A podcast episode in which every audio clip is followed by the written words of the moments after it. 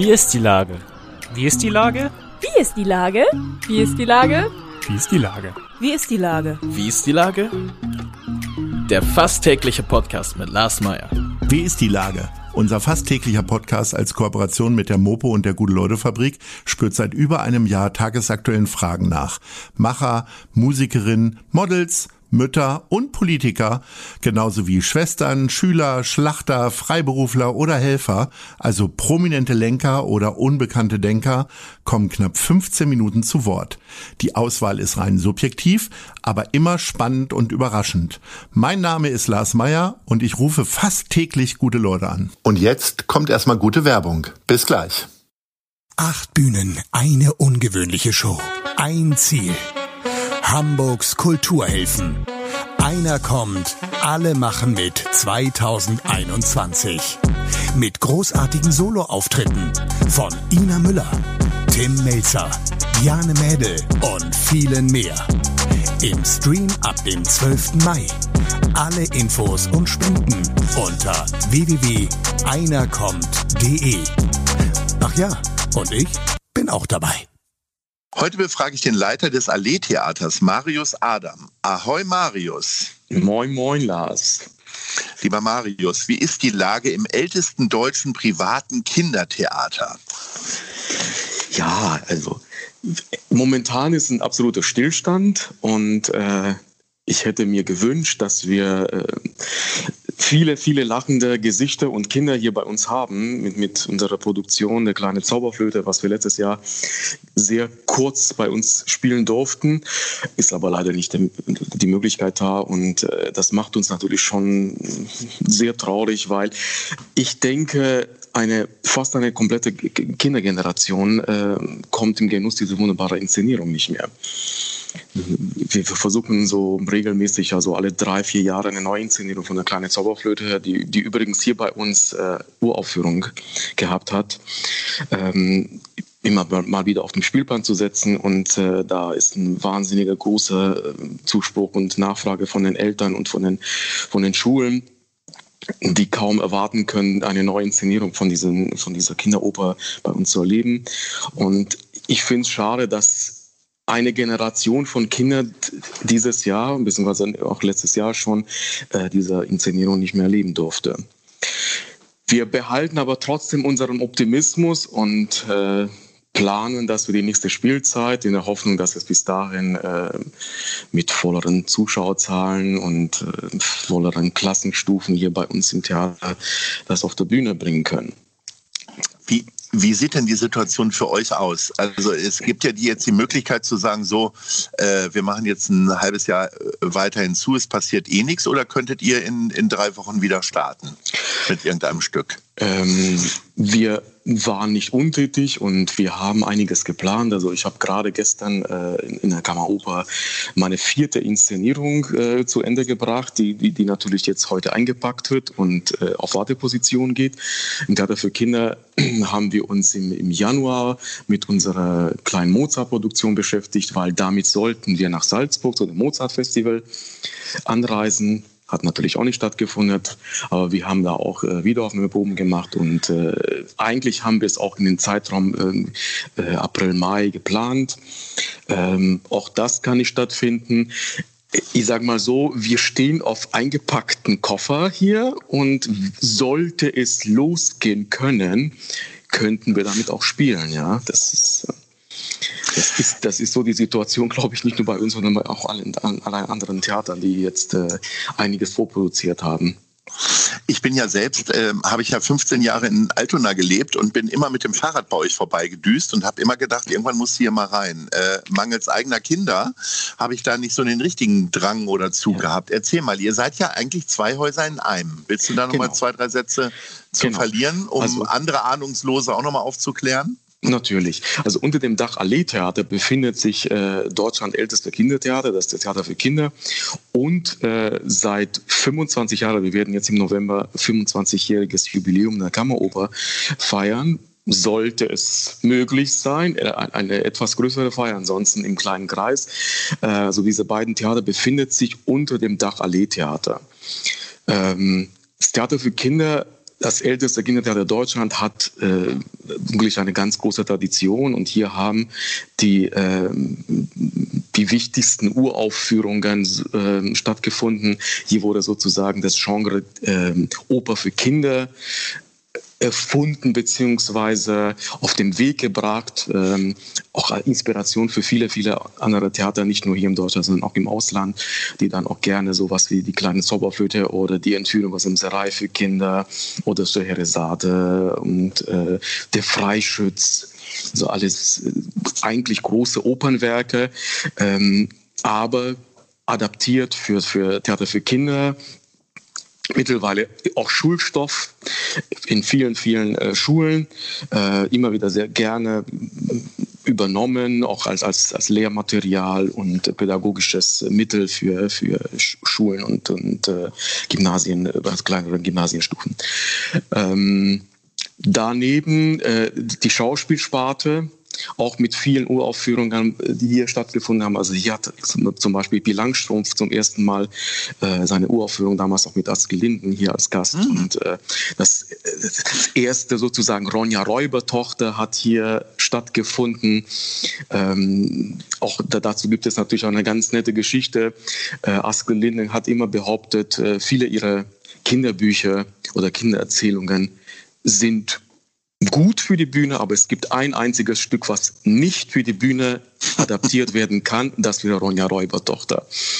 Und ähm, Barbara Hass, die, äh, die Frau von dem verstorbenen Uwe Degen, der das Theater für Kinder hier damals gegründet hat, äh, mhm. hat nach einer Premiere hier bei uns im Theater äh, Astrid Lehnen angesprochen und ihr den Vorschlag gemacht, äh, ob sie damit einverstanden wäre, wenn sie versucht, Ronja Räuber sozusagen für die Bühne zu adaptieren, ob sie mhm. damit äh, ihre Genehmigung erteilt. Und dann war sie erstmal skeptisch. Ja, und Sie wissen, Frau Hass, das geht gar nicht und das Werk ist viel zu kompliziert und viel zu aufwendig, aber ähm, Sie können es mal versuchen.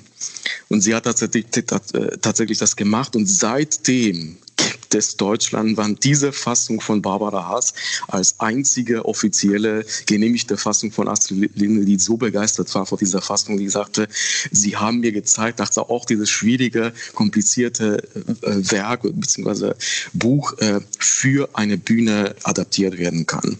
Da sind wir natürlich ganz froh und ganz stolz darüber, dass, äh, dass sie damals auch diesen Mut gehabt hat, sie darauf äh, anzusprechen und gewagt hat, das zu machen. Das ist auch übrigens auch meine, eine meiner Lieblingserzählungen und Lieblingsbücher von ihr. Und äh, wir haben jetzt gerade vor ähm, anderthalb Spielzeiten wieder eine neue Inszenierung von Ronja hier bei uns im Theater gehabt. War sehr gut von den Schulen angenommen und die, die, die Kinder waren total happy. Also es ist schon eine, schon eine tolle Geschichte. Das heißt, ähm, Astrid Lindgren hat Ihnen die, ähm, die Berechtigung erteilt, äh, das genau. aufzuführen. Äh, und die Erben kommen jetzt aber nicht nochmal regelmäßig und gucken, ob die Qualität immer noch stimmt? Nein, Nein, also äh, das Werk äh, befindet sich äh, im, beim Verlag der für Kinder hier ähm, in der Max-Brauer-Allee beim Oettinger mhm. Verlag und äh, mhm es ist halt so, dass, das, dass die Erben immer noch Tantieme bekommen und äh, auch andere Theater. Also das wird äh, Deutschland auch immer wieder das Werk gespielt. Also glaube ich vor zwei Jahren wurde in Lübeck gespielt, diese Fassung von, von, von Frau Hass. Und äh, da sind natürlich immer Tantieme, die dann irgendwie bezahlt werden müssen. Ich musste gerade dran denken, als Sie, die, als Sie den Freischütz und so weiter aufgezählt ja. haben, äh, dass ich ein totaler Opern, äh, naja, ich neige dazu, eher nicht in Opern zu gehen, sagen wir es ja. mal so. Äh, wie oft haben Sie es, dass Sie Erwachsene, die mit ihren Kindern da sind, sagen, ach Mensch, das war aber toll, äh, so habe ich auch mal mir eine Oper angucken mhm. können? Es ist tatsächlich äh, wirklich eine, eine total faszinierende Geschichte. Ähm, ich nehme mal zum Beispiel Zauberflöte. Wir haben äh, meistens machen wir das so, dass, dass wir ähm, die kleine Zauberflöte und jetzt seit letzter Spielzeit haben wir jetzt auch zum ersten Mal bei uns die große Zauberflöte bei uns gespielt. Ähm, und dann kommen Erwachsene und sagen, ach, ich muss mir beide Inszenierungen anschauen. Und sie finden tatsächlich so Parallelen zwischen eine Kinderinszenierung und die, die, die große äh, Zauberflöte, wo sie sagen, ich habe das Werk besser verstanden, wenn ich mir das auf dem Theater für Kinder angeschaut habe. Oder wir haben Gäste gehabt, die gesagt haben, äh, ich habe mir als Erwachsene bei Ihnen die kleine Zauberflöte angeschaut und seit Jahren be besuche ich große Opernhäuser und ich habe nie verstanden, wora, worum es in dieser Oper geht. Und zum ersten Mal bei Ihnen hier im Theater für Kinder ist es mir alles im Sinn gekommen, worum es damals äh, bei Mozart und Schikaneta in dieser Oper ging. Das ist schon so nette Geschichten, wo man, wo man denkt, ach, nicht nur Kinder sind fasziniert von dieser Oper, sondern auch so auch noch Erwachsene. Und die werden mitgenommen. Das fand ich so eine ganz nette Geschichte. Ja. Und äh, so ist so ist zum Beispiel auch, wir haben äh, jetzt vor ein paar Jahren auch, äh, auch ein, eine ganz nette ähm, Geschichte so bei, bei uns gehabt. Äh, Sängerkrieg der Heidehasen, also ein wunderbare Buch, also wunderbare ähm, ähm, Adaptation von Krüss, die hier bei uns auch Urauf, Uraufführung erlebt hat vor, vor vielen Jahren. Ist auch der ähm, Autor von Tim Thaler, ist das richtig? Richtig, genau so ah, okay. es. Genau ja. so ist es. Und ähm, Sängerkrieg der Heidehasen hat eigentlich so ein bisschen was von Tannhäuser, von, von Wagner. Mhm. Und es gibt davon, von, von Chris gibt es auch eine eigene Musik, die, die so Richtung Unterhaltung geht und so, so, so leichte Kindermusikstil ähm, hat drin. Und als ich das irgendwie auf dem Spielplan gesetzt habe, habe ich gesagt, wenn es schon so an, an, an Wagner und Tannhäuser geht, versuche ich mal das mit einer anderen Musik zu machen. Und habe ich gesagt, ich wage das jetzt mal und benutze die Musik aus Tannhäuser dazu. Und die Regisseurin, die das damals inszeniert hat, war ein bisschen am Anfang so, äh, ja, ob das wirklich hinhaut. Äh, ich habe sie dann überzeugt und äh, nach der Premiere waren alle so begeistert davon, weil es wirklich so gut hingehauen hat, dass das ich, wenn ich das nächstes Mal machen würde, würde ich, würde ich das genauso machen würde, weil die Musik einfach dafür wunderbar integriert werden kann. Mhm. Tannhäuser ist natürlich eine romantische Oper von Wagner und äh, ich habe auch natürlich auch an unseren pädagogischen Stil und pädagogische Richtung gedacht, dass man wirklich auch zum Beispiel so eine so einen schweren Komponisten wie Wagner auch für die Kinder erzählen kann, wenn man, das, wenn man natürlich gewisse Sachen beachtet. Ähm, gut, Tannhäuser ist natürlich äh, nicht so schwer wie zum Beispiel der Ring oder Rienzi oder seine späteren Werke, Götterdämmerung, also sowas, sondern hat, hat schon eine gewisse Leichtigkeit und eine romantische Führung. Und wenn man das gut dosiert und äh, kleinere Stücke da irgendwie einsetzt, passt das wunderbar natürlich. Natürlich auch das Hochzeitsmarsch, was natürlich jeder kennt aus Dannhäuser, ideal für die beiden, für die Hochzeit von den beiden Hasen, die da in dem Stück sind. Also es ist schon, denke ich, eine, ein kleines äh, Kleinod, was man äh, wunderbar in, in beiden Richtungen einbauen kann. Einmal pädagogische und dann natürlich auch das Gesangliche. Es gibt ja viele Theater, die ähm, immer mal wieder auch umziehen müssen. Ich denke jetzt gerade an das Unsorgtheater mhm. vor vielen Jahren. Ja. Äh, wie wohl fühlt ihr euch denn in Altona? Ist Altona ganz wichtig für euren Erfolg, weil einfach so viele Kinder da sind? Äh, also ich denke schon, dass, Alt, dass Altona für uns sehr wichtig ist und ich würde auch diesen, also unseren Standort hier nicht wechseln wollen, obwohl hier die Maxbauer man kennt es, es ist jetzt nicht so belebt und, und äh, wenn man hier sich umschaut, dann an jeder Ecke ist irgendwas, was äh, nicht so positiv in, in, ins Auge springt, aber äh, das Theater für Kinder seit über 50 Jahren hier angesiedelt hat schon einen, einen Wert in diesem Stadtteil. Und äh, ich bin auch froh, dass wir hier sind im Altona und, und nicht äh, in, in einem Stadtteil. Und äh, also ich denke schon, dass wir hier gut aufgehoben sind. Sehr gut. Lieber Marius, ähm, nochmal einen, einen Applaus an dich, dass du so wunderbar durchhältst, mit so viel Begeisterung über deinen Job sprichst. Und ich hoffe, äh, wir sprechen dann mal wieder, wenn es auf ist. Ich darf nochmal darauf hinweisen, zum Ende unseres Gesprächs, auch ihr seid Location unseres äh, Festivals. Einer kommt, alle machen mit.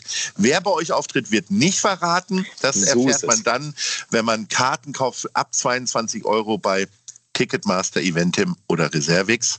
Am 12. Mai erfahren wir dann, was bei euch so los war. So Alles Liebe. Vielen, vielen Dank, Lars, und auch für, für deine Begeisterung. Und äh, wir bleiben in Kontakt. Unbedingt. Bis ja. dann. Tschüss. Danke. Tschüss. Tschüss. Eine Produktion der Gute-Leute-Fabrik in Kooperation mit 917 XFM und der Hamburger Morgenpost.